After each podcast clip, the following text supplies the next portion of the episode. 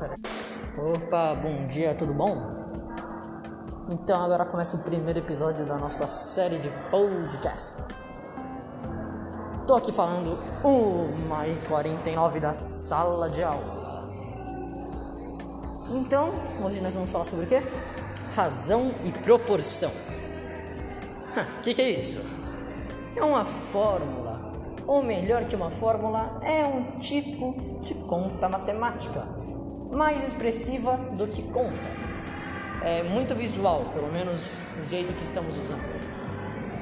É bem legal e é utilizado em tudo: obras de artes, quadros, é, obras em grandes escalas, é, para arquitetos, marceneiros, é, engenheiros. Toda hora que você precisar de uma proporção, você vai fazer aquilo usando o que eu vou te explicar agora. Uma razão, o que é uma razão? É, razão é mais fácil de explicar com um exemplo. É como se você quisesse a resposta de uma coisa. É, por exemplo, temos uma sala de aula com 10 meninos e 5 meninas. Sala de, salinha de aula pequena, tal, 15 alunos, legal. Esses 15 alunos são o número total de alunos. Então vai lá, não sei, de repente o Zeus, o Vanderlei, seu professor de matemática, fala para você. Eu quero o número total de alunos sobre o número de meninas. Você vai pegar e fazer o quê? 15 sobre 5. E se ele falar, eu quero o número total de meninas sobre o número total de alunos? 5 sobre 15. 5 meninas, 15 alunos no total. Bem fácil, né? Isso é mais interpretação de texto que outra coisa. Né? O que ele pedir sobre, em cima, embaixo, dependendo da linguagem do professor, é o que você vai usar em cima. Para facilitar, aqui na nossa explicação, o menor sempre vai estar em cima e o maior sempre vai estar embaixo. Para vocês não se confundirem aí anotando no papel, no no Word, aí no que vocês estiverem usando. Tudo bem? Então vamos lá. Outro exemplo que aparece muito o número total de meninos sobre a sala de aula. Daí sobre 15. E depois também aparece muito o número total de meninos sobre o número total de meninas. Ou vice-versa, como o número total de meninas e o número total de meninos, que vai dar 5 por 10. Bem simples, né? Aí um outro jeito legal é quando você faz uma fração irredutível. Opa, mas o que é uma fração irredutível? Eu demorei pra caramba pra entender o que é isso. Fração irredutível é aquela fração que você vai ter que dividir por um número que dê para dividir pelos dois. Então, se for um número primo, complica.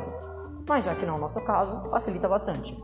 É simplesmente você dividir essa fração, os números dessa fração, é, para um resultado que é tão pequenininho que você não consegue mais diminuir. É só achar um divisor comum. Por isso que é legal você ter sempre uma tabelinha aí da tabuada anotada, ou saber tudo de cabeça. Boa sorte. então, o que que acontece? Eu vou pegar aqui o exemplo do 5 sobre 15. Vamos dividir por 5, tá bom? Então, 5 dividido por 5 dá 1. Coloca aquele risquinho clássico da fração embaixo, do lado aí, como você preferir. E 5 dividido por 15 dá 3. 5, 10, 15. Então, 1 terço. Aí outra coisa que vocês também podem usar, mas a gente, assim, pelo menos né, na nossa sala de aula, tal, nosso ano a gente não usa muito, é transformar isso também para uma é, para o modo de número decimal. De fração para decimal, simplesmente você vai dividir. E quanto dá isso?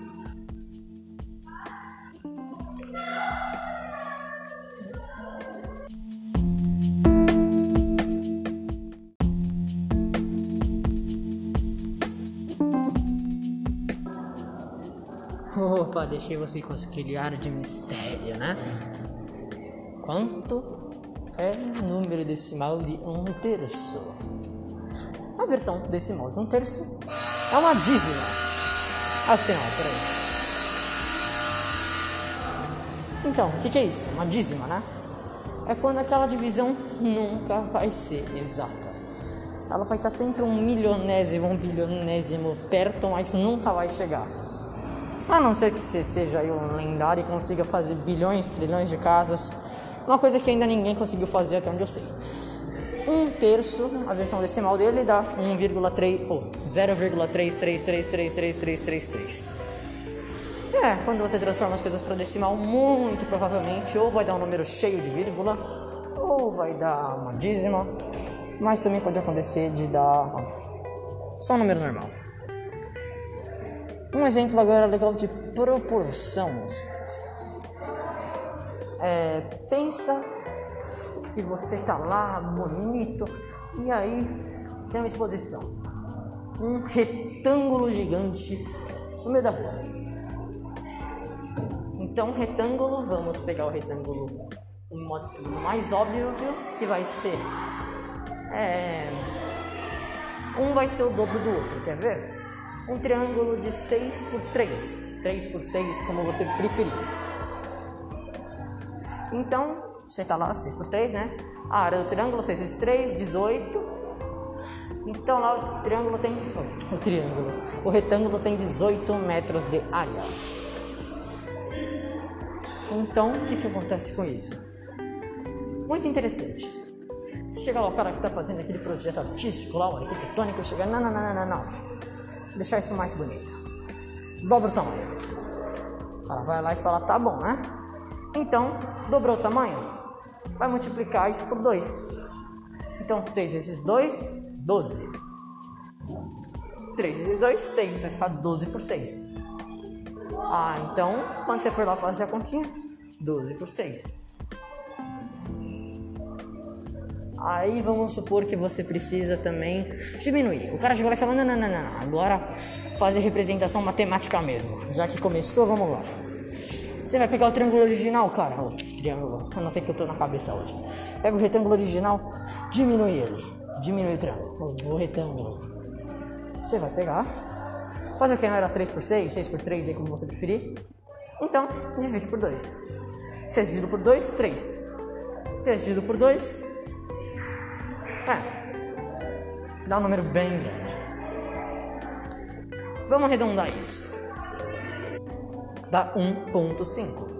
Então, já tem um triângulo de 1.5 por 3, 3 para 1.5. Entendeu? Legal. Se você quiser multiplicar, deixar 3 vezes maior, 4 vezes menor, é com você, mas você sempre tem que dividir aquilo igualmente para ficar certo. É proporção. Pensa que se você não usar isso, não vai fazer um negócio torto, um lado maior que o outro, tudo, desajeitado.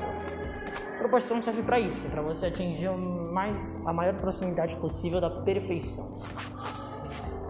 Então, essa foi a nossa segunda aula da nossa série de razão e proporção. Muito obrigado por ter ouvido aí. Boa tarde, agora são meio de 58. Boa tarde.